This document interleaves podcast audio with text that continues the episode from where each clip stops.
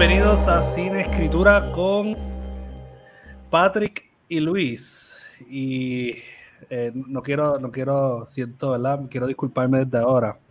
Eh, y me quiero disculpar con nuestro invitado por nombrarlo último. Eh, de verdad es costumbre, no, no tiene que ver nada con, con, su persona. Pero hoy tenemos un invitado muy especial. Y muy interesante también y muy interesante y, alguien que yo admiro un montón como, como artista, lo admiro mucho como persona, como entidad. Eh, como ah, entidad, ¿no? Es interesante. Las barreras humanas y ahora soy una entidad. Claro. Eh, sí, sí. Eh, tenemos hoy al doctor Vasco González, PhD. Claro. P, P, H. Tiene su espacio, tiene su tiempo para que lo puedan ponderar, puedan saborearlo. Es como un buen asopado que necesitas que se cocine por tiempo para que la gente pueda percibir lo que está recibiendo es conocimiento de un hombre iluminado. Si dices una persona de SID, tú no vas a respetarla. Si tú le dices que alguien un MD, es un prepotente. Una persona como yo crea conocimiento y yo soy el hombre que es del philosopher doctor. El hombre original que investiga, el hombre que crea la pregunta y el hombre que te la cambia si no le gusta tu contestación. Sencillamente yo soy Vasco, Eh, el, doctor Vasco González PhD, también lo llaman, eh, también conocido como el, el, Rivera Chats de la lucha, ¿no? Sí, Rivera, Tomás Rivera Chats de la lucha libre, este, lo cojo con mucho cariño, este, un gran servidor para Puerto Rico. Este, nombrable, yo creo que si yo tengo un hijo lo llamaría Tomasito, este, en honor a él. Tomasito. Baby Shark, Baby Shark. Baby Shark. Ese sería su muñequito favorito, definitivamente. Estuviera con la sí. Eh, wow. De verdad que, que, que debo decir que no, no comparto ¿verdad? Tu, tu, amor y cariño y pasión por Tomás Rivera Chats. No, no, para nada. Eh, pero, pero la respeto, porque no me queda de otra. Se acepta que ustedes tengan opiniones y pensamientos erróneos, pero yo no tengo problema con eso. Vale, vale. Eh, de nuevo, quiero agradecerte. Eh, yo sé que estás muy ocupado y yo sé que pues, eh, estás entrenando, estás haciendo muchas cosas eh, y no quería interrumpirle tu tiempo, así que estoy bien agradecido de que pues, tomaste de un ratito para poder dialogar con nosotros y, darnos un poquito ¿verdad? De, de, cátedra o, de, una idea de cómo... Sí, de luz, de luz. Sí, de, luz, definitivamente de luz. Eh, sobre lo que es la crítica. Eh, por eso, de verdad, eh, quisimos inspirarnos, ¿verdad? Para convertirnos en mejores críticos. Así que fuimos a la fuente de la crítica. También el doctor Vasco González, PhD, tiene una sesión de crítica en Lucha Libre Online, si no me equivoco. En Contacto Lucha Libre, sí. Cerca. Colaboramos con Lucha Libre Online, sí colaboran con, colaboran con Lucha Libre Online, Contacto Lucha Libre. Eh, al que no ha tenido la oportunidad de ver a el doctor Vasco González, PhD en acción, eh, Luis, eh, se lo ha perdido. me disculpo por Luis, ¿verdad? Porque no ha hecho presencia. Sí, es que está lejito, pero, Yo no lo puedo culpar, ese hombre se ha desnutrido. Yo no lo puedo culpar, ese hombre parece que no tiene vida. Tú lo ves ahí, parece un Andrew Tate barato de Great Valley. Yo no tengo problema. Tienes, tienes, toda la razón con la parte de que no tengo vida. tienes toda la razón. toda la razón con lo de Andrew también. También, también. Eh, eh, Diablo, ¿no? yo, yo, yo, diría Bonifacio, pero. Eh, no voy a dejar algo a él, chico, no, se la va a dar toda la Vale, vale, bien, vale. Ok, so, vamos a hablar sobre fundamentos de la crítica y vamos a, a centrarnos Vamos a, tomar el ejemplo de, la lista de billboards que hubo esta semana sobre las 50 figuras del hip hop latinoamericano más influentes. Eh, y, ¿verdad? El doctor Vasco González, PhD, no solamente nos va a enseñar a nosotros cómo ser mejor críticos, sino que nos va a enseñar a nosotros eh, o demostrar que eh, muchos de estos supuestos críticos pues no saben lo que están haciendo, ¿verdad? Como el Molusco y todas estas personas. Tengo entendido. excelente. Eh, excelente de ser humano. Me gusta siempre pensar en él. Eh, a esa animosidad cuando tengo que darle a alguien la pelea en el ring, pienso en las que... Ah, ok, ok. Sí, yo iba a preguntar cuándo, en qué momento. Sí, sí, a veces el odio se va y yo digo, ah, Molusco, y le sigo insultando al pueblo. ellos, ellos, escogieron a esa persona para que los anime. Esa persona está en el público y la gente sigue escogiéndolo. Por ende, lo odio a ellos. So, Ok. Es como second hand smoking. Eh, pues, exacto. Patrick, tu odio. hombre, yo, yo, yo he aprendido.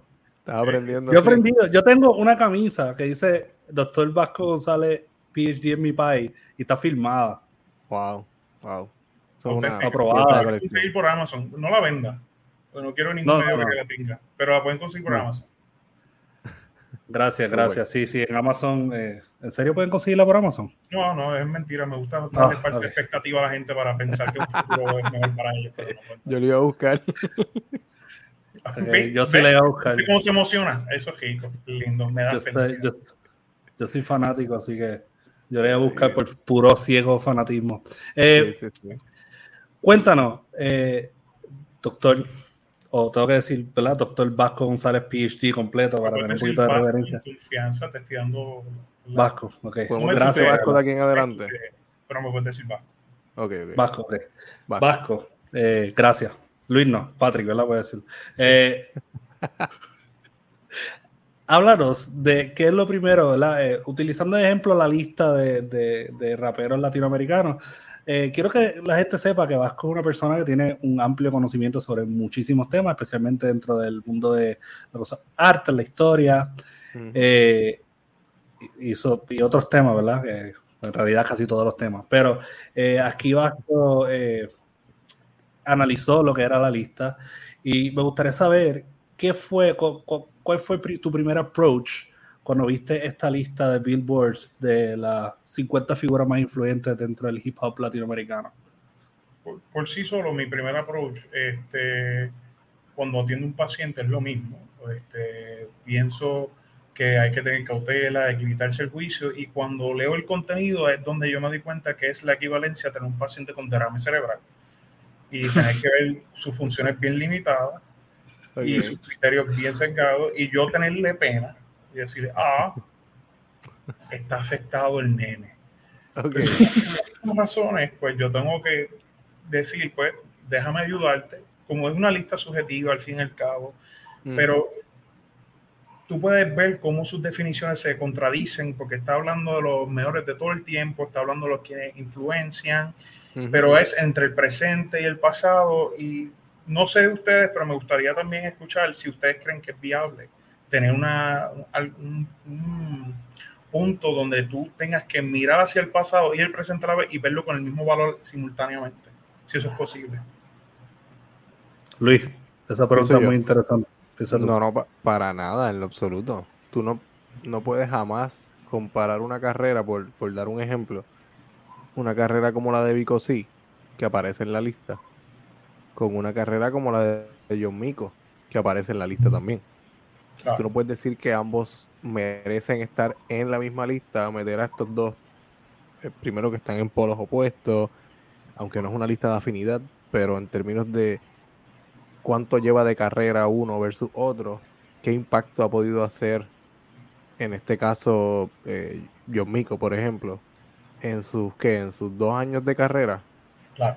Tú me estás diciendo que en toda Hispanoamérica no hay no hay nadie más. O sea, no hay 49 raperos o raperas que hayan dejado algún impacto más grande que ellos mismos. Tú tuviste que recurrir a meter a un artista que tiene dos años de carrera, igual otros que tienen cinco. Para mí, mínimo, para aparecer en una lista como esta, tú necesitas cinco años de carrera. Mínimo. O tú ser una eminencia como este Harper Lee, escribir tu primer libro, To Kill a Mockingbird, y cambió todo el panorama, pero John Mico no es una persona de eminencia, es simplemente una tipa de, Puerto Rico, de la esquina, con los judíos y una sangre. No creo que sea tan importante. Exacto. O, carrera o ser un fenómeno desde el principio. Que la gente diga esto no tiene comparación.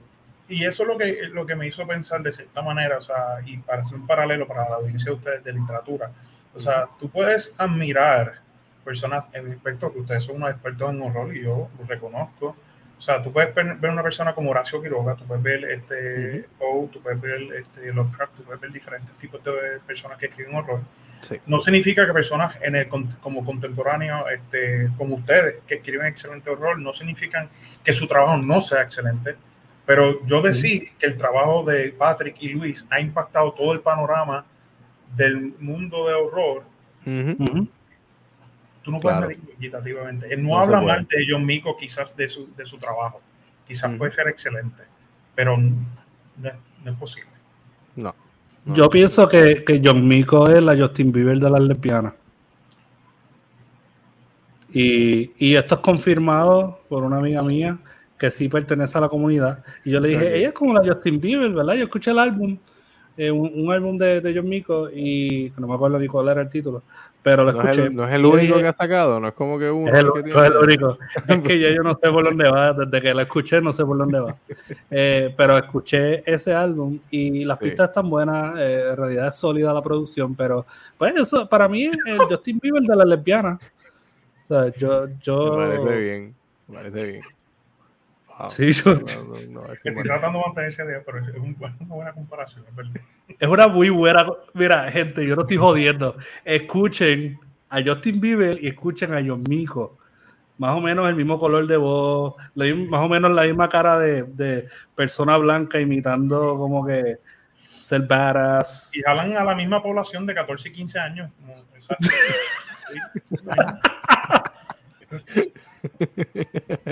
Eso es todo. O sea, no hay discrimen en, lo que digo. Es que simplemente it what it Para nada, para nada. No, no, no, chico, no. Ahora, yo, yo, yo en realidad, yo no sé si podía irme a las guerras con esta situación, pero pues yo no sé qué hacía Mike, Mike Towers ahí vamos, a hacer algo, tampoco debería estar en esa lista y, y, trae buen punto, Patrick. O sea, cuando tú vienes a ver el sinnúmero de personas que dejan fuera de la lista, que nos hablamos tras bastidores y, este, y, nos preocupó porque o sea, en la trayectoria de muchas personas que tuvieron que caminar para otros correr no estuvieron ahí presentes. Y, claro. y esa es la cosa, o sea, cuando hablan para determinar la, ¿verdad? lo que me habéis preguntado, vamos a, a, hacerle este renglón de cómo es la medida de la crítica. Ellos eh, descualifican personas que viven la vida del reggaetón, que es un, en paréntesis es una estupidez. Yo creo que estamos de acuerdo, ¿verdad? Todos ellos viven la vida de, de, de, rap y reggaetón. Eso no es inevitable. Eh, si se refieren como el, el lado braggadocious de, siempre estar roncando, pues, mira, mano, saca Residente también. Residente a cada rato en todas sus tiraderas, él está, está diciendo que tiene un, tres, una, un pene de como 15 pulgadas, algo así. A cada rato está diciendo que él está jodiendo y la hostia de género. si tú no me estás diciendo que este hombre no está joncando en su forma, vamos. Exacto. Es verdad, es verdad. Él, él, él se va en las guerras de, la, de, la, de que soy el más pandillero, pero después eh, pone un hashtag de Black Lives Matter cuando este, este tipo dijo algo que pareció ser pseudo racista. ah, J Balvin.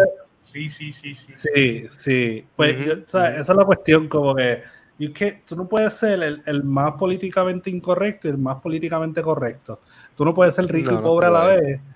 Eh, claro. En realidad, como que el presidente tiene, carece de mucha identidad, mano. Igual, que no puedes hacer mover toda una tiraera alrededor de que este tipo tuvo una super vida de rico cuando niño y por eso le voy a tirar porque es un falso mientras claramente a tu hijo tú no le estás dando vida de pobre. Y nada nada malo con llenar a tu hijo de, de, ¿sabes? de, lujos y de una vida acomodada. Nada malo con eso pero entonces no lo puedes señalar del otro porque tú estás haciendo lo mismo yo estoy esperando que en un par de años, cuando su hijo se haga rapero, él le, salga con crítica de que él le dio la, la de oro, como si tú no puedes hablar tres carajos, yo te digo. Exacto. Que le haga la primera tiradera a su hijo. Y yo te llevé a, al sitio. sí, sí, sí, sí. Por lo agradecido, por no querer recoger el cuarto. Exacto. Le tira, René se pone la gorra de nuevo con 70 años. Este, y pues, el hijo de René tiene que ser un bad trip es cierto. yo lo que estaba pensando es entonces, ¿verdad? Cuando lo miramos ante Estados Unidos, la, cuna, en Nueva York, en Harlem y en, y en, el Bronx, donde sale el movimiento del rap, el, hip hop, mejor dicho, eso es los pilares desde el Dick Jockey, el MC, el rap por sí solo. Este, hay otro, un cuarto elemento que se me escapa ahora mismo, pero un pilar. ¿El que qué? El grafiti no es parte del. El grafiti también es un pilar esencial. Sí, es un pilar esencial, pero cuando estamos, queremos, ok, la lista quiere mirar siempre el aspecto del rap, ok, uno de los pilares. Y en ese aspecto, los, ¿verdad? La cultura africana, americana, whatever, whatever, como se quieran decirlo, los negros, yo no voy a entrar en términos, no me interesa. Este, iba a decir algo inapropiado, sí, Patrick, por eso te estás riendo y me comprometí a poner en riesgo tu programa. yo, estoy, yo estoy mordiendo la mano. este, pero es coger el aspecto de la tradición africana, como había dicho, del griot, que es el, de la tal, estas tradiciones orales, este, donde narran diferentes eventos, diferentes historias a profundidad, y también está el aspecto del response and receive, que pasa en el freestyle, como yo te dije tal cosa, tú me contestas para atrás. Y esa temática, o sea, ellos la tienen presente, pero es tan inconsistente cuando están tratando de evaluar el valor de que es una persona reggaetonera, una persona que, que habla de rap, que tiene una conciencia detrás del lápiz, o sea, una conciencia detrás de su voz de lo que quiere decir, y que su mensaje eh, sí puede ser hipersexual, sí puede ser este, de roncar, sí puede ser de, de las dificultades de la droga, del marianismo latino, que es lo que vivimos, porque muchos, si vemos la letra de Vico, sí, mayormente, aunque fue una de las personas más importantes, Vico sí siempre estaba hablando de las dificultades de la droga y cómo es que tenías que ser, eh, esperar para protegerte ante el matrimonio, entre otras cosas. Miles de otras cosas que habla de, tu salvación y, el cristianismo, que tú no ves tan presente en el rap este africano-americano por la mera razón de que no era, no es la misma, no es el mismo peso cultural, ¿verdad? Claro, no es el mismo. por eso es que no podemos evaluarlo de la misma manera. Ahora, dicho eso, esa lista es un asco. en, efecto lo es. Sí, es un asco. Ah, ya tenéis mi, ¿verdad? mis criterios de lo que yo quiero mirar como tal. Pero va. ¿Tiene una fíjate. Yo, yo no, no, tengo ninguna duda, de hecho, he aprendido mucho porque aparte del contexto histórico, no fue lo primero que me vino a la mente, pero sí entiendo y puedo entender. Eh, yo creo que yo me fui un poquito más superficial en cuestión de eh, qué tipo de fenómeno ha sido el artista durante su, su tiempo, su trayectoria. Y ahí es donde inmediatamente descarté a John Mico, descarté a Mike Towers, pero me interesa mucho y es muy interesante cómo habla sobre el impacto cultural que, que cada artista ha tenido y cómo esto ha afectado eh, y, y, cómo su música representa esto. Así que representación sí es muy importante. No de, yo no pienso que el tipo de representación que, que trae la lista es el tipo de representación, ¿verdad? Que estamos hablando aquí. Porque, por ejemplo, a, a estuvimos hablando sobre, ok, está, digamos, pues, John Mico y Villano Antillano, que obviamente por cuestión de género y de orientación sexual, en el caso de John Mico, pues se añadieron a la lista como si no hubiera, ¿verdad? Algún tipo de personas que han sido fenómenos dentro de su género y, que han hecho un gran impacto. Como estaba mencionando ahorita, Arca de Venezuela vino mucho antes que sí. Antillano, se ha jodido, eh, tiene unos álbumes súper sólidos, eh, producciones súper sólidas, claro, no todas son hip hop, pero hay neoperreo y hay nuevos géneros, pero ya que esta lista dice, vamos a examinar esto, pero estamos incluyendo a Daddy Yankee, por ejemplo, estamos incluyendo a Ivy Queen, estamos incluyendo exponentes de reggaetón, pues yo entiendo que el neoperreo también se puede ser incluido, ¿verdad? Eh, sí, porque yo no diría, yo no diría que no entiendo Ah, John Beef y, no, no, John Beef que es, trap, o sea, está, o sea trap no también. es rap ortodoxo, no es rap ortodoxo de ninguna manera. So, es, yo creo que es válido decir que el neopereo o el rapcore, el rapcore, lo que, que son elementos también que algunos de estos tocan cuando empiezan a presentar ciertas letras de sus canciones. So, es claro, válido. exacto. Duki también es otro que, que es trap, Duki. Eh, pero eh, yo, yo lo que entiendo es que uno puede representar eh, y tampoco hacer tokenize, ¿verdad? A ciertos artistas, porque eso es lo que está haciendo esta lista. Está, cogiendo ciertos tokens. Que para mí fue lo que está poniendo con villano, ¿no? Con villano, claro que sí. Y con John Mico, en cierto modo. Exacto.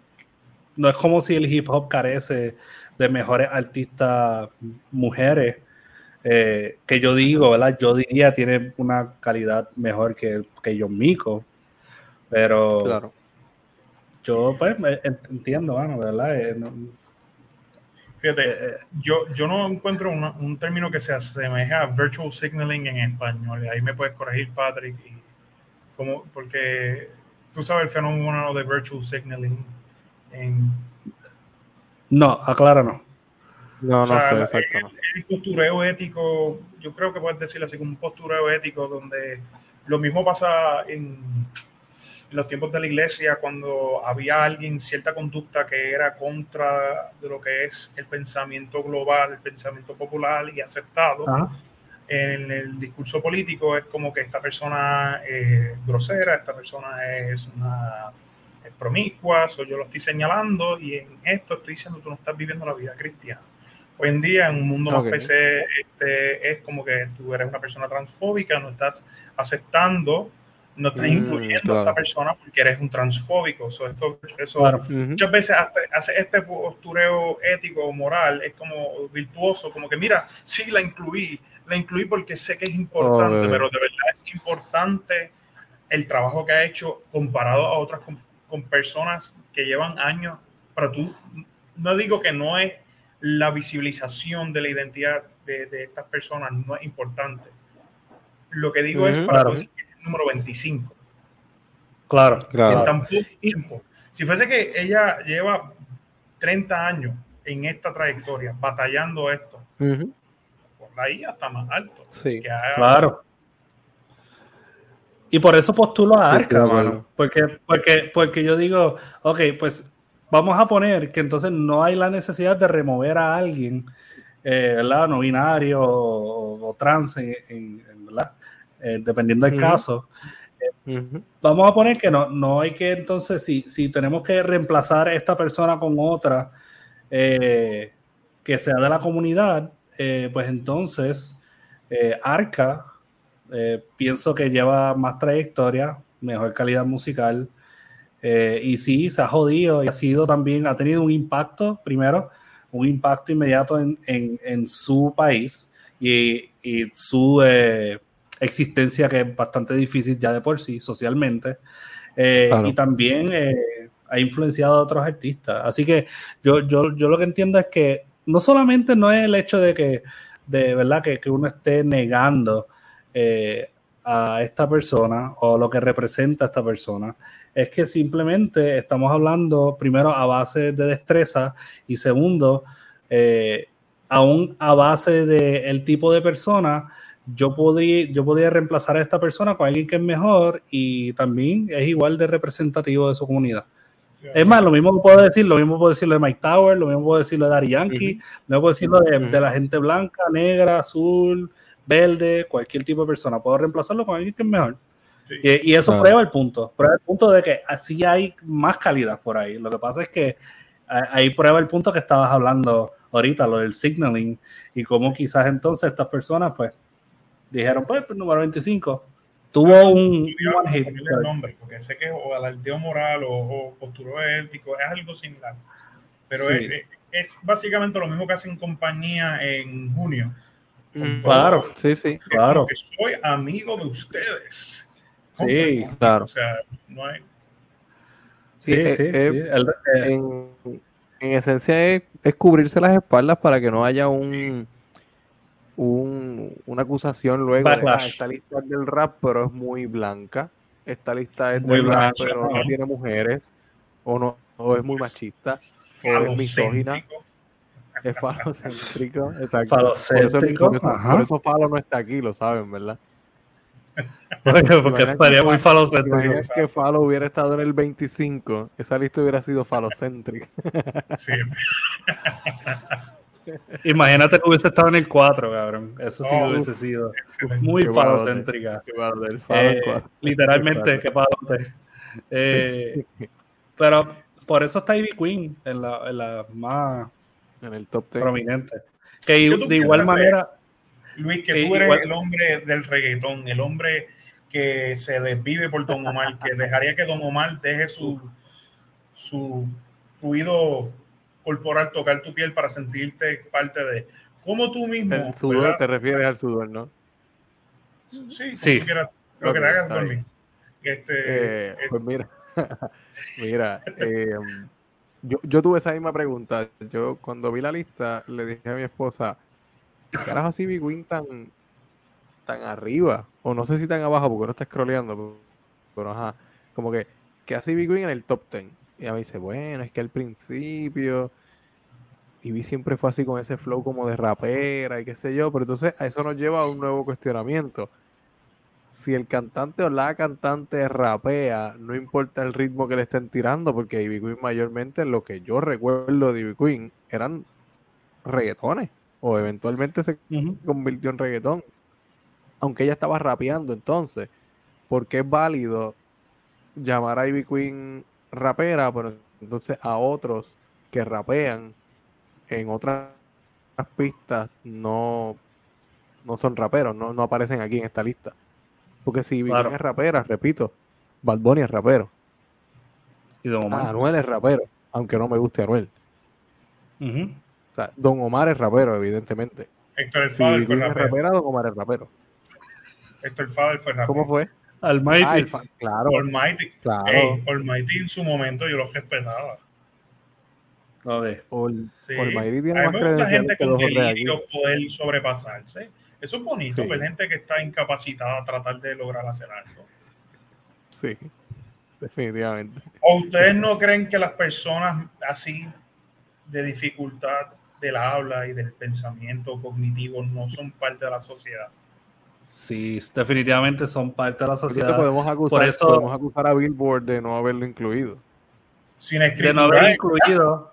Es cierto, la inclusión aquí falló de no haber incluido a impedido, a impedido lirical. El impedido lirical, que él se sintió muy ofendido cuando este, en la tiradera de Tempo, este Residente le hizo una, este, ¿verdad? Le, dijo impedido, yo no sé qué. Uh, él se sintió bien ofendido y le tiró unas barras bastante forzosas que se sintió que los dejó sin mover, o sea, sus piernas se quedaban quietas. Este, y en ese sentido tú puedes ver cómo lo paralizado desde abajo. Pero nada, eso, eh, son palabras que impactan las vértebras de uno. Claro. Pero eso es lo más importante. Ay, eh, ¿Qué pasó, Patrick? que la manera en que lo dice, eh, irónicamente parecerían como chistes de un stand-up y estamos hablando de impedido lirical. No, jamás haríamos chistes de las personas que tienen dificultades en la vida. Es cierto, tienes toda razón. Yo no, creo que el doctor Vasco González no se apoye ese tipo de conducta. Para nada. Tienes toda la razón. Tienes toda la razón. Eh, pero, ¿verdad? Yo, ¿verdad? Yo no, yo, nosotros no, íbamos a hacer la tarea de meramente hacer una nueva lista, ¿verdad? Moviéndonos, siguiendo eh, acá. Sí, sí, sí. Eh, porque me está tentando esta pendeja. Eh, nosotros íbamos a dar la tarea de arreglar la lista, ¿verdad? Como nosotros la veríamos. Pero tengo entendido que Vasco nos trajo una lista hecha from scratch. Porque así de, de grandes Vasco. Él, eh, Vasco dijo: Voy a ver 50 músicos que yo he escuchado. Y yo voy a enseñarle a estos dos miquillos de qué se trata el hip hop. Y me gustaría que entonces nos leyera esa lista desde el 50 al primero. Claro, y, te digo, feliz de la vida. Hay gente que no incluí, hay gente que eliminé de la lista original, como para Londra.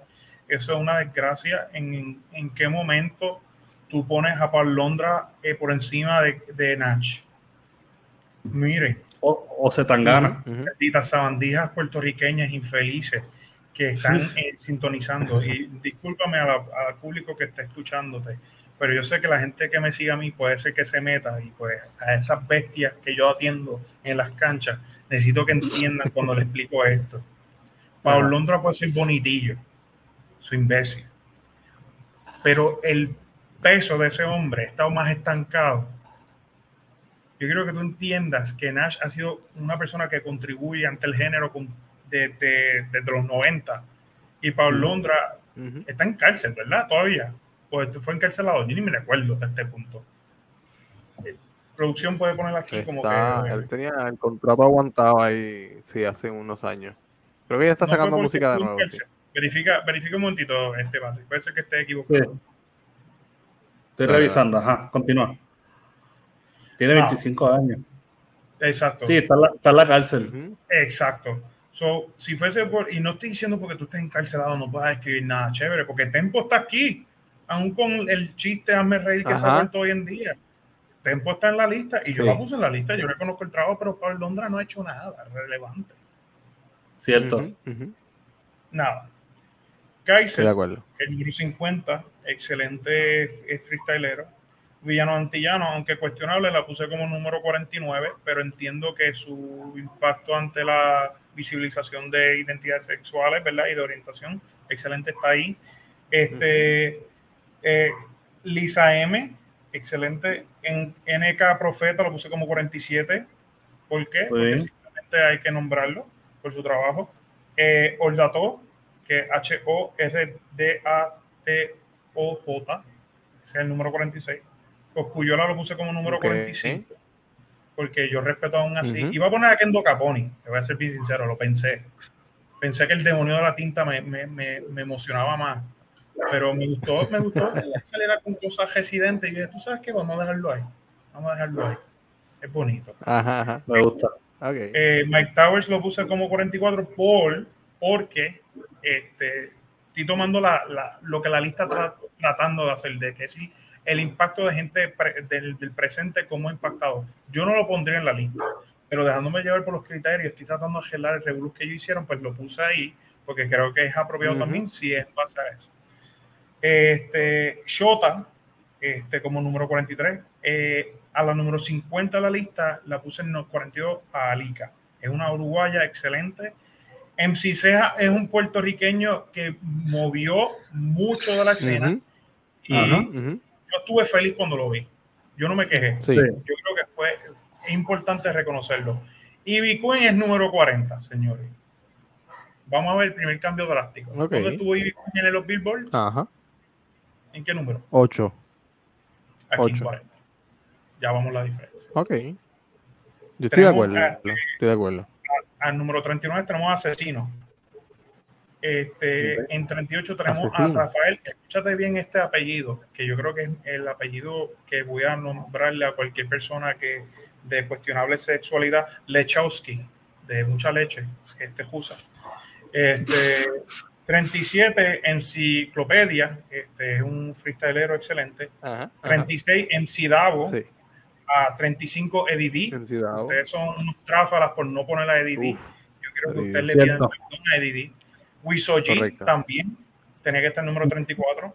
Número 33, WOS tenía que estar ahí. Número este, 32, MC Aldilla, aunque murió.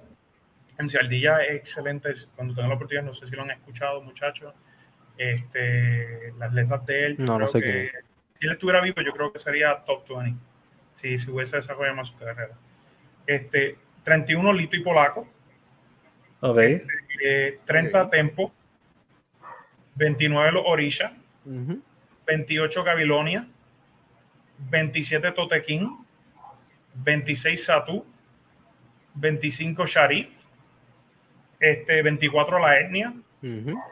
23 Apache la consciente lo puse 22 porque sé que te vas a tener gente de República Dominicana cuestionándose porque no está más arriba, pues ya tienen a la consciente, no qué hay más nada, vamos a seguir. 21, el intelectual de verdad que sí, no, es que la realidad, vamos, a, vamos, tenemos que apaciguar también a, la gente. Este, el número 21, el Chojin, yo lo pondría más alto personalmente. Yo creo que una de las personas más creativas, yo creo que es, tiene la creatividad de NF Doom y de Ace of Rock, eh, de, estos, de estos raperos americanos que son brillantes con el palabreo y es natural para él. Esa, la complejidad de su esquema de, de lírica, yo creo que mucha gente puede seguirla, pero este, pero si estamos hablando de impacto, no es comparado a otra gente, se lo pongo número 21. Dejé número 20 al Arcángel porque yo me, es debatible. Yo no estoy diciendo que es perfecto la lista, pero yo creo que es mejor que lo que ellos hicieron. Este, Guánica, no sé si ustedes, no como Guánica, Guánica, no sé si, si Guánica es un pueblo que Dios abandonó en Puerto Rico. Y yo, yo siento que me dio mucho placer cuando vi que el epicentro fue ahí. Este, yo sé que fue fuerte, disculpa. Fue, fuerte, fuerte. se sintió, se sintió acá, imagínate. Sí, fue fuerte. Fue fuerte. Continúa. Es que me emociono con las cosas que digo. Este, te conmueven, te conmueven. Este, él tiene lo que es este, Soy, lo que es el, la poesía del, del, del, hombre pobre. Hay diferentes canciones que yo creo que me recuerda un poco a Cypress Hill, tienen igual que Pato Machete, que está más, eh, este, más adelante. Son, tienen no solamente la letra, pero el beat y el ritmo me recuerda mucho a estos rap de los 90. Este, pero no rap de los 90, uh sí pero sino rap de los 90 americanos, me refiero, ¿verdad? Cuando estaba más el aspecto de East Coast y West Coast presente de la guerra. Claro, con Biggie, y con Tupac. Mexicano es número 18. Mi gente. Mexicano, es una de las cosas esenciales del rap puertorriqueño. El Luis, tú estabas hablando, yo creo, sobre el impacto de mexicano un momento ahorita. Eh, ¿Cómo inspiró? Habla un poco de eso, porque creo que es importante eh, resaltarlo. A mí, me, a mí me pareció y me, me, molestó bastante ver la lista y no ver a mexicano, porque mexicano, y ya que estamos hablando, eh, eh, tenemos un luchador en la conversación, mexicano agarró y supo, supo mangar el asunto este del, del gimmick treparse a la tarima y hacer un hacer de su música un verdadero espectáculo. Eh, esa voz tan imponente, rapear casi que daba miedo. Yo recuerdo ver videos de mexicanos, yo chiquito, y mexicano metía miedo. Uno como niño viendo este tipo que se movía raro, se vestía raro, se ponía como unas garras, se pintaba las uñas. ¿sabes? Él, hizo, que, era lo que decía ahorita, él, él, Ajá, ajá. Él, él gateó para que Bad Bunny pudiera correr más adelante. De acuerdo. Así que eso, por eso a mí me parece que él merecía ese lugar en la lista. Eh, Billboard entendió otra cosa y no, y no se lo dio. Pero nada. Gracias, gracias por ponerlo. No, claro. Ariana Puello como número 17. Excelente, excelente. No estuvo en la lista original, pero debe estar.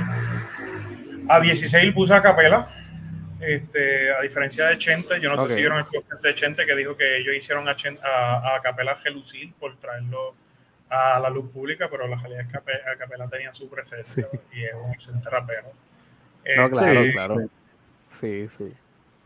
Número 15. Dame un ritmito, ¿verdad? Tu, tú eres el caco, dame un ritmito, por favor. Este... Luis. Luis, dale. Eh, ¿qué, tipo de ritmo tú?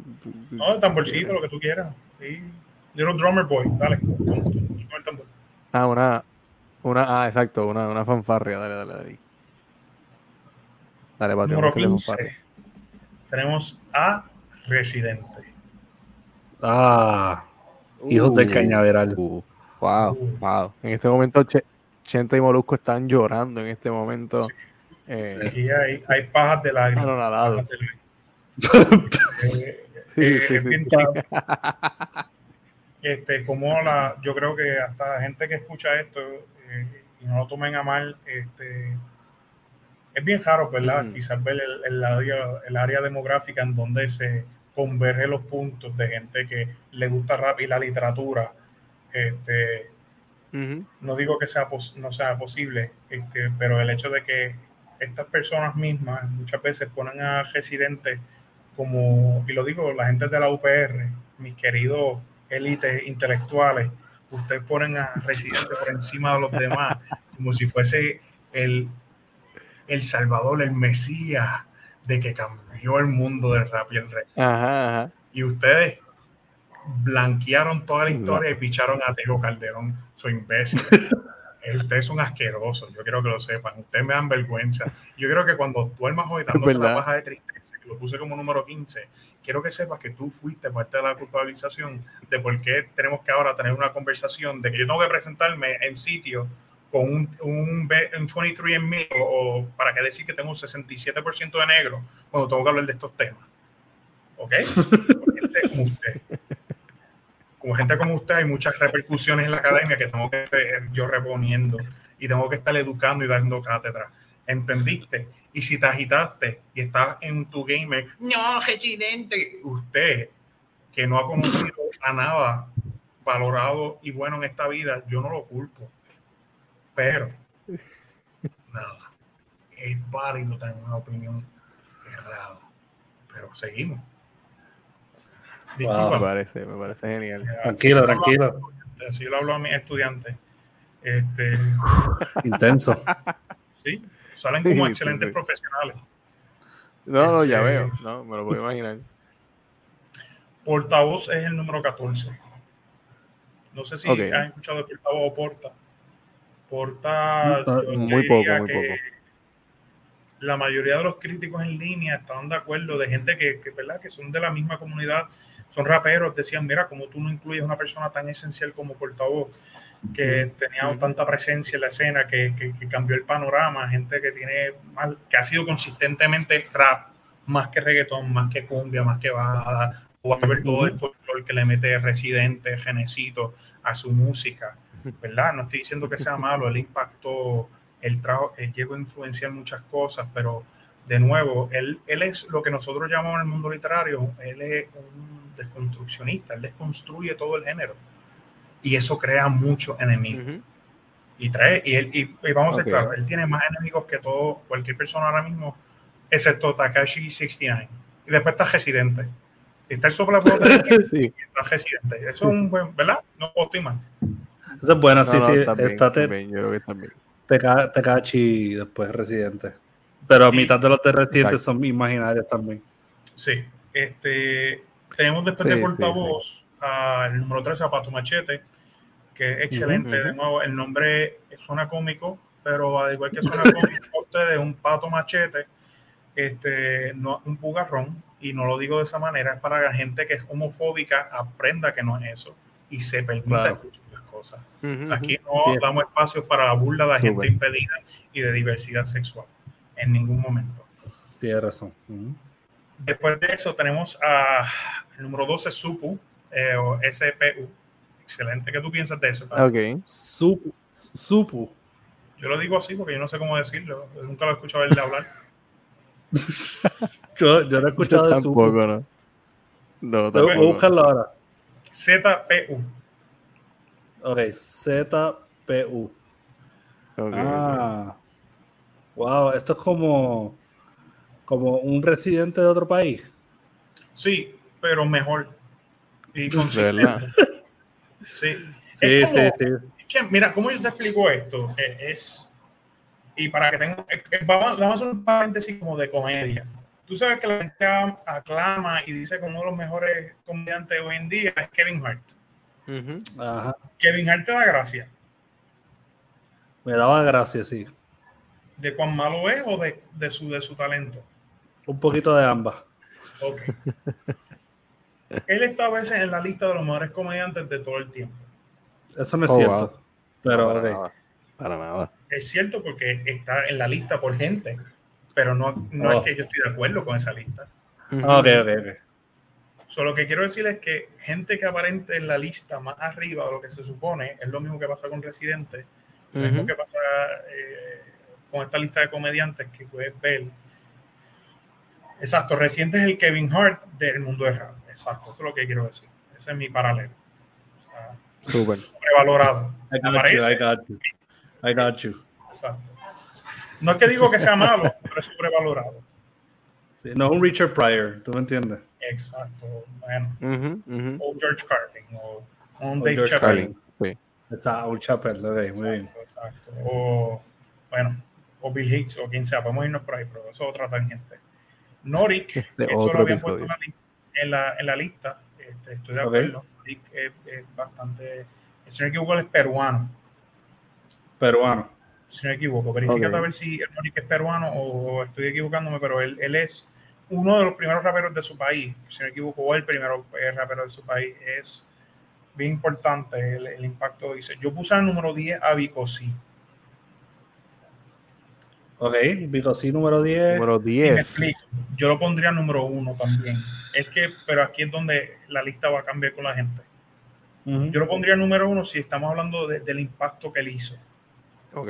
Porque él abrió el paso. Si estamos viendo desde el 86 al 87, él estaba haciendo cassettes, estaba haciendo diferentes cosas este, que para la época no estaba corriendo ante el rap. Ujú. El Claro. rap antes, este, cuando sale Sugar Hill, de, eh, Sugar Hill Gang, Rappers Gang, Delight en ajá. 1979, Ujú. que fue el primer rap así que se, se suelta, eh, había otros raps que se, se llegaron a publicar años previos en Latinoamérica. Y de hecho hubo un puertorriqueño que se llama Shtick de The Mean Machine, se llama The Disco Dream, es el primer rap hecho por un puertorriqueño, interpretado por nosotros. Ok. El otro fue este, hecho por un venezolano comediante, y por eso es que, aunque fue un rap, no se le y se le llama cotorreal. Sí, por eso es que Ok. no podemos decir que Vico sí es el pionero en sí solo, porque él no, él no lo trajo totalmente, pero él sí lo trajo después de un punto consistentemente y viable para el mundo que conocemos y, ante la- y él es el padre del, del hip hop latino por esa misma razón, porque lo hizo viable. Ajá. Claro. Y si es por esa misma razón, yo lo pondría número uno. Pero si es por la- el aspecto de la letra de Vico, aquí yo creo que podemos entrar a un debate abierto y esto yo lo dejo a ustedes, ¿verdad? Este, ¿Dónde usted los pondría? Eh, Vico, para mí Vico es top 5. Para mí. Eh, No, sin orden sí. particular, ¿sabes? No, si me preguntas ahora cuál sería el 1, 2, 3, 4, pues no sé. Pero para mí debe, en, al menos en Hispanoamérica, debe estar entre los 5 primeros. El mío está entre los top 10. No diría que, que top 5. So, yo, yo, yo creo que estoy puedo estar de acuerdo con que Vico esté 10. Y es No, no, pero no me molesta, no me molesta. O sea, y por eso es que digo que sé que es debatible, pero yo hice el hincapié bien grande. porque Si tú ves la lista, lo hice así para un paréntesis, de que yo lo pondría hasta número uno si es por el valor histórico. Pero si estoy hablando de, de letras y cosas que han impactado a eh, GU, eh, que está en la lista más arriba, excelente. Leo Supa, Mala Supa, Rodríguez, Supo. Mala Rodríguez. El álbum Lujo Ibérico es excelente, se lo recomiendo a todo el mundo. Randy Acosta es un cubano que Randy Acosta es otra cosa, que no estaba en esa lista No. y debía Está estar. en el número. Sí, lo vi, lo vi ahorita, Los 40 y pico, ¿verdad? 48. Está en el número 48. en la Ah, estaba en el número 48. 48. Que- Al lado de que- John Mico. o sea, exacto, si lo que viene detrás de ti es John Mico, para mí es una, un poquito una falta de respeto. Es una falta. Pero es bien triste. Randy Acosta visitó Puerto Rico el año pasado, de hecho. Estuvo tocando acá, cantando. Y No fue con. Y pues, bien con triste que Acapela. mucha gente- Acapela no vino ese mismo, ese mismo tiempo. Creo que sí. no, no, Creo- no yo sé. creo que pues, verifica porque puede ser que estoy. Yo- Yo creo que hubo una presentación, no sé si no sé si fue que se presentaron juntos, pero creo que para ese mismo tiempo Acapela estuvo en Puerto Rico. Pero Randy Acosta, para el oyente que no simplemente lo vio como el número 48 y no, y no le he dado, yo creo que una de las mejores voces, uno de los mejores lápices con conciencia en toda Latinoamérica es Randy Acosta. Sí. Sí. Este, yo estuve escuchándolo sin parar estos días, pero sin parar. Randy Acosta es muy bueno. La verdad que a mí, a mí me gusta mucho Randy Costa. Y quizás entramos ahora al aspecto, será el número 6, ahora entramos quizás el aspecto polémico que nadie va a estar de acuerdo, ni ustedes van a estar de acuerdo. Son los top 5, porque está el aspecto subjetivo. Tienes razón, a Capela estaba acá también. ¿Verdad? Sí, sí, sí, sí, sí esa fue. Este, ah, pues. Yo puse a número 5, Cancelbero. Cancelbero, ok. Wow. Y me explico. Cancelbero murió. Cancelbero, el impacto que hizo fue fenomenal y por eso está en número 5. Pero si Cancelbero estuviera vivo, estuviera escribiendo continuamente, no estoy diciendo que su legado se, se, quita, de hecho, por algo está en número 5. Y, y, sin duda yo lo puse en número 5 sin tener que pensar los demás. Antes del número 1, número 2, número 3, yo lo puse, yo sé que tiene que estar en los top 5, pero yo estaba cuestionándome si ponerlo más arriba porque yo dije, hay otros artistas que todavía están vivos y están haciendo un cambio, están impactando el, género todavía. Y por esa razón lo puse ahí. Ese fue mi razonamiento. Ok.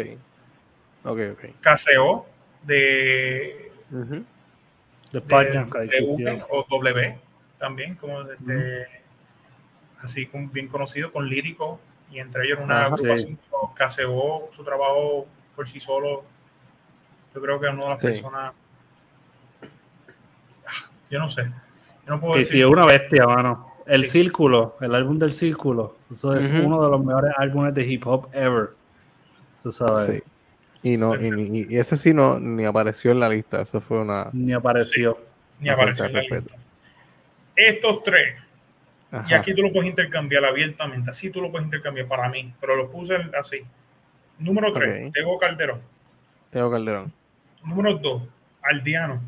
Uf, Aldo Aldiano. Aldo. Aldo no estuvo en la lista tampoco. Aldo está, pero con el grupo. Con, el con los aldeanos. Con los, aldeanos. Los aldeanos número 11, que me, parece bien cuestionable que estén fuera del top 10. Es verdad, estuvo número 11, pero aún así Aldo debe estar más arriba.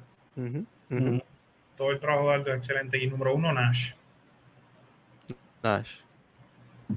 No digo que es una lista perfecta, no digo que es una lista que, que, que, va a ser feliz a todo el mundo, pero creo que es una lista mejor que un derrame cerebral escrito por gente de los Billboards. Tienes, tienes toda razón. Yo siento que se siente hasta más cohesivo. Yo estoy de acuerdo con ese, con ese top 5, yo estoy bastante de acuerdo. Tal vez no en los... no, yo no los pondría a lo en la misma posición, pero estoy de acuerdo con los nombres. A mí me parece que... Eh, sí Cancerbero es top 5. Como te digo, Vico para mí es top 5. Esto. Eh, Aldo es top 5 en Hispanoamérica. Eh, yo lo hubiera puesto. Me parece que tú lo pusiste 30 y pico, 34 por ahí. Yo creo que Wiso G debía estar más cerquita, más, más para los 10 y pico, tal vez por, por el impacto que causó en la generación que le vino después, porque hay muchos, muchos, muchos que han dicho con las canciones de Wiso fue que yo me hice rapero, fue que yo empecé a, tirar encima de la pista incluso, que él tiraba, ¿no? Así es. Tira, tírame esa pista. sí, eh, esa, pista es icónica. Por, eso solamente yo diría, mano, Wiso merecía, digo, el espacio que tú le diste está cool pero acá no le dieron espacio. Y eso fue como, tú estás hablando de una lista de, de raperos, que el rap incluye improvisadores y no tienes probablemente al mejor improvisador o uno de los mejores improvisadores, eh, está cuestionable, está cuestionable. Sí. Dejaste fuera a Nati T. Jones, ¿se pronuncia eso? T. no sé. Es que ese es el problema. hay, gente que puedo nombrar si quieres de los honorables, pero al fin y al cabo. no nombraste este. Hasta yo mismo. Así que todas aprovechen, porque ahí les Ya, muy, muy heterocéntrico. Este, mi favorito es Mike Grita. My Grita es excelente porque es una canción. ¿Tú has escuchado esa, Luis? My Grita. Mm, no, me, eh, a mí me gusta. Él relata de cómo él está, en esta conquista y él estaba para darle hierro a cada persona. y él le dio a la vecina, a la prima, a todo el mundo y no le dio a su hermana porque se parece a mí, él dijo. Se parece a mí, por eso es que no le doy a ella. a mi hermana. Y yo creo que es un hombre ambicioso. Eso es algo poético, eso es algo que no vemos así. Es como un marqués de Sade, ¿verdad? Algo así. Wow. tenemos, aquí a Rankingstone el ilustre. Sí. Me gusta, me gusta eso. Este, yo, yo estoy, en su mayoría estoy de acuerdo con la lista. Eh, en sí estoy de acuerdo con, con, los, con todos los que traíste. Eh, yo quizás cambiaría uno que otro, pero sinceramente, eh, yo también lo visualizo por, por ciertos álbumes que son imprescindibles dentro del hip hop y esos que mencionaste tienen mínimo un álbum que es un esencial. Que eso, eso es algo que no está mucho en la cultura, por ejemplo, y por eso en parte estoy en desacuerdo con cuando añaden a reggaetoneros, porque yo no siento que hay gente que puede decirme, especialmente hardcore reggaeton fans, que me pueden decir, ah, tal álbum eh, eh, es un esencial del reggaeton. Por lo menos Luis puede mencionarme algunos de Don Omar, ¿verdad? No, pero, sí, sí, hay. como, como Forever King. Eh, Uf, esencialísimo. Eh, y, sobre todo reggaetón. Ante la crítica de literatura, eso se le llama cuando es este, desde la experiencia del lector, ¿cómo se le llama eso? Este, que contextualiza todo de cómo impacta y cómo este, lo recibe el lector. Este, no es eh, new criticism, eso no es new criticism, eso no es, este, se me escapa, no es contextual, eso es contextual criticism, no. En la realidad del caso es que no, no, eh, eh, quizás dentro de la crítica Fíjate, no, sabría cómo decírtelo porque sí es, contextualizado, es subjetivo. Eh, no sé si, si, tiene que ver también con, con esta cuestión del postmodernismo eh, y cómo se ha subjevitizado mucha, mucho lo que es la historia y el valor que le atribuimos a ciertos eventos. Porque antes era un poquito más fácil tirarse y decir, negar muchas perspectivas y decir, vámonos con con esta, e, este álbum. Y no importa si me encanta, pero este es el esencial porque objetivamente a todo el mundo le gusta. Pero eh, hoy día no es así. El, reader response, que es algo como algo que se usa para la crítica, que es como yo contextualizo las cosas como yo esperaba que me impactara, que, ¿verdad? Pero no, no, estoy, no estoy 100% de ahí. Eso no sí, a la, larga, a la larga resulta más anecdótico que otra cosa. Eh. Exacto. Es una sí, crítica enteramente basada en... Pues a mí me gustó la crítica del pollo frito, me gustó porque estaba bueno. Sí, eso tiene que ver más con el estructuralismo y cómo...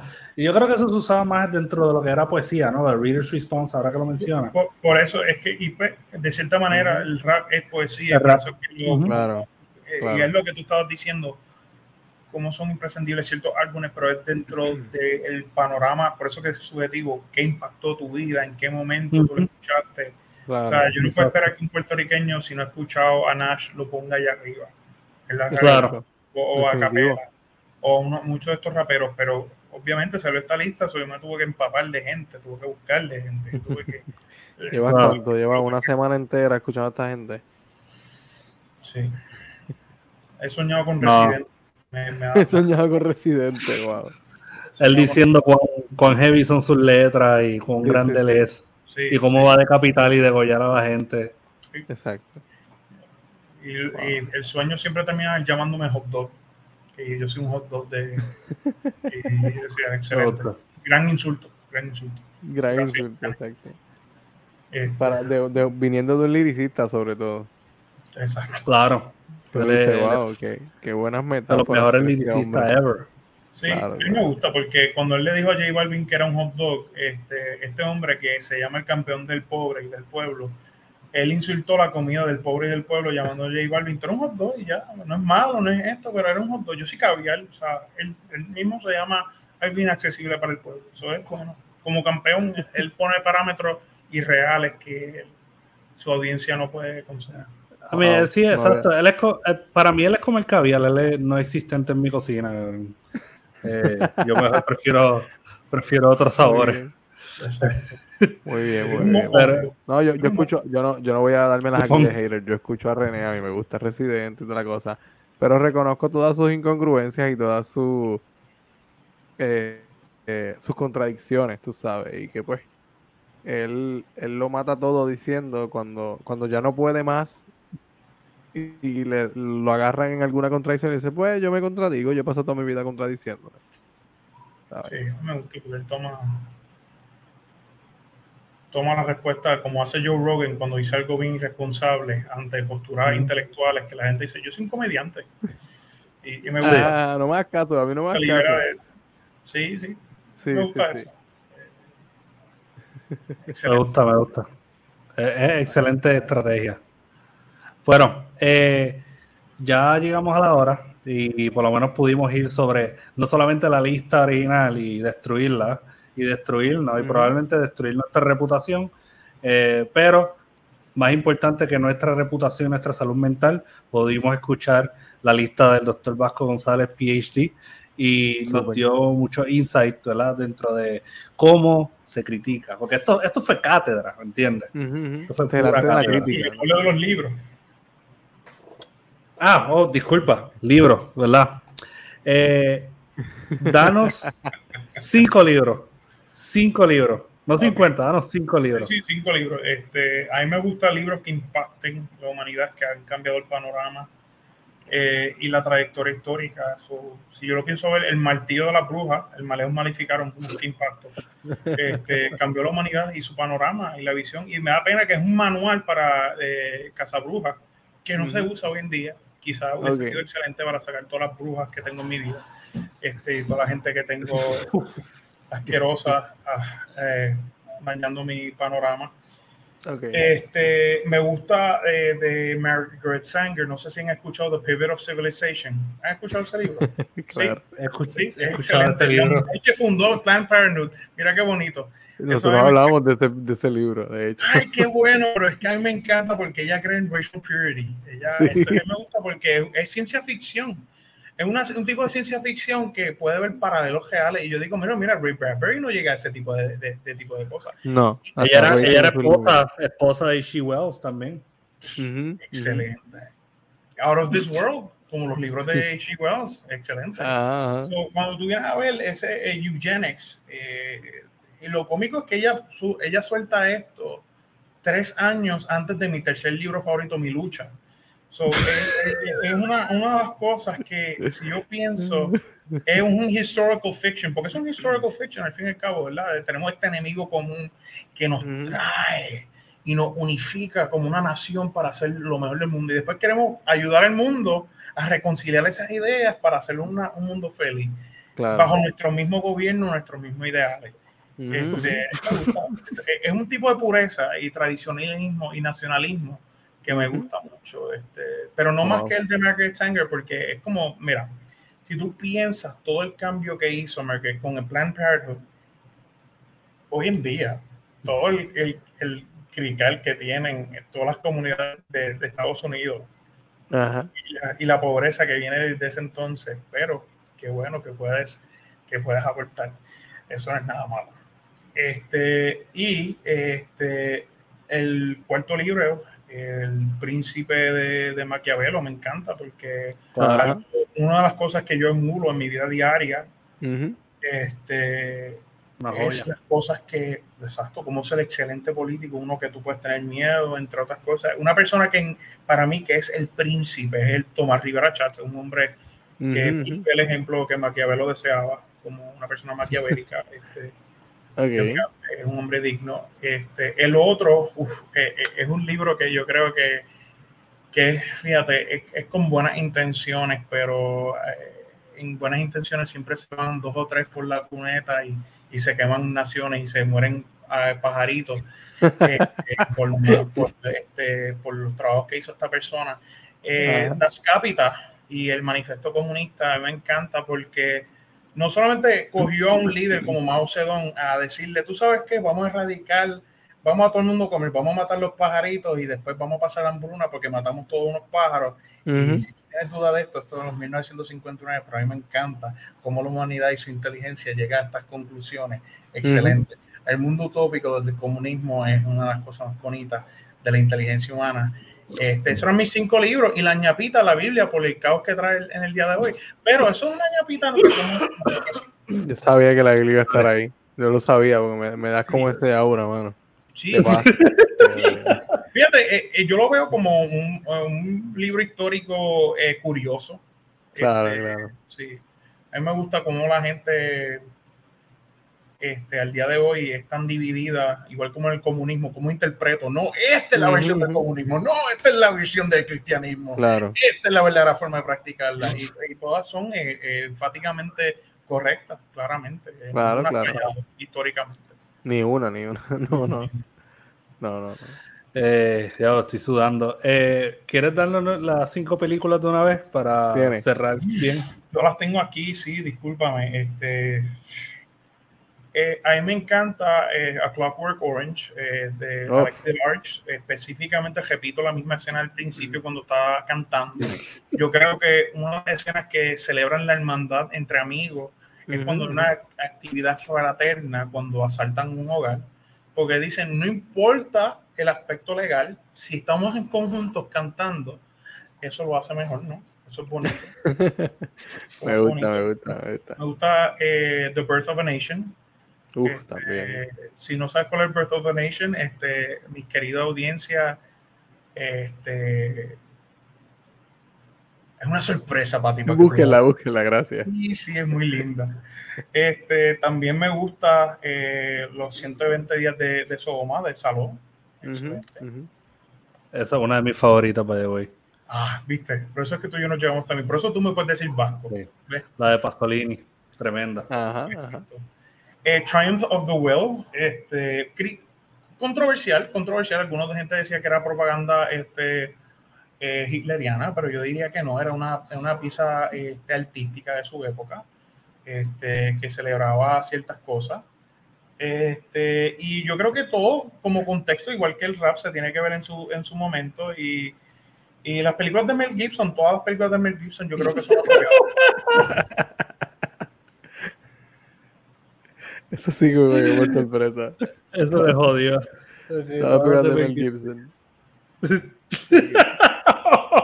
me quedé esperando algo de Steven Seagal o algo así. Pero no, porque Steven bendito, Steven, este. Eh, no tengo más nada que decirle, un hazme reír de la comunidad y pues. Claro, claro. Ok, ok. Yo no, yo, no, yo no me tripeo la gente, ¿viste? Pero ¿qué pasa contigo, Luis? Yo no me he tripado gente que tiene problemas de obesidad como o asquerosa que tiene Steven Seagal. Yo no tengo ese problema, yo no le señalo eso. Ese hombre probablemente no ha visto su pene en yo no sé cuántos años y tú crees que yo voy a señalarle eso así en un público como aquí. No. No sería, no sería ético de tu parte, ¿no? Sería muy ético. No, para nada. Pero vayan, escuchen el álbum de Steven Seagal. Claro. Uh. Eh, ya que estamos hablando de rap, él habla eh, él tiene dos álbumes, yo creo, y en uno de ellos él rapea como jamaiquino. Yo sé, mi gente. ¿Verdad? Eh, sí, eh, Steven Seagal tiene dos álbumes. Yo tenía el placer de escuchar esto. Eh, ponte algo ahí, ponte algo ahí. ¿Ustedes están seguros que ustedes quieren esto? 10 segunditos, 5 segunditos, yo dale. Quiero ver si él usa Helga del patois. Si él usa el patois, yo creo que mejor.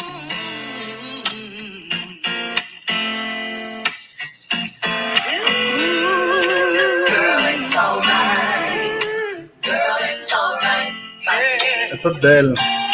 Pero yo voy a buscarle la del. Las de la. Las de la. Las del. La que le digo. Es. No sé si es esta.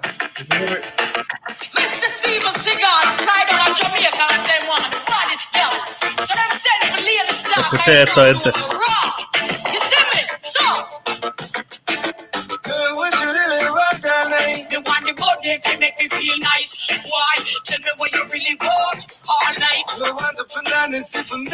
Este es Steven Seagal haciendo un acento jamaiquino.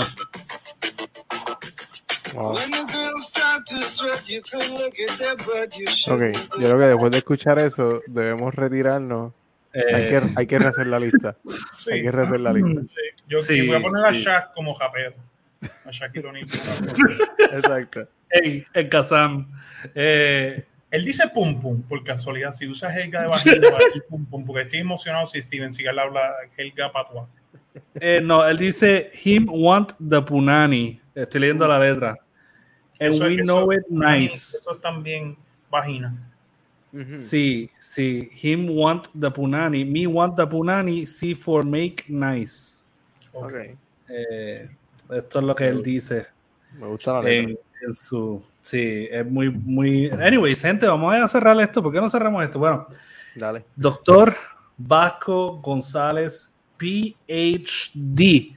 ¿Dónde podemos encontrar su información, sus redes?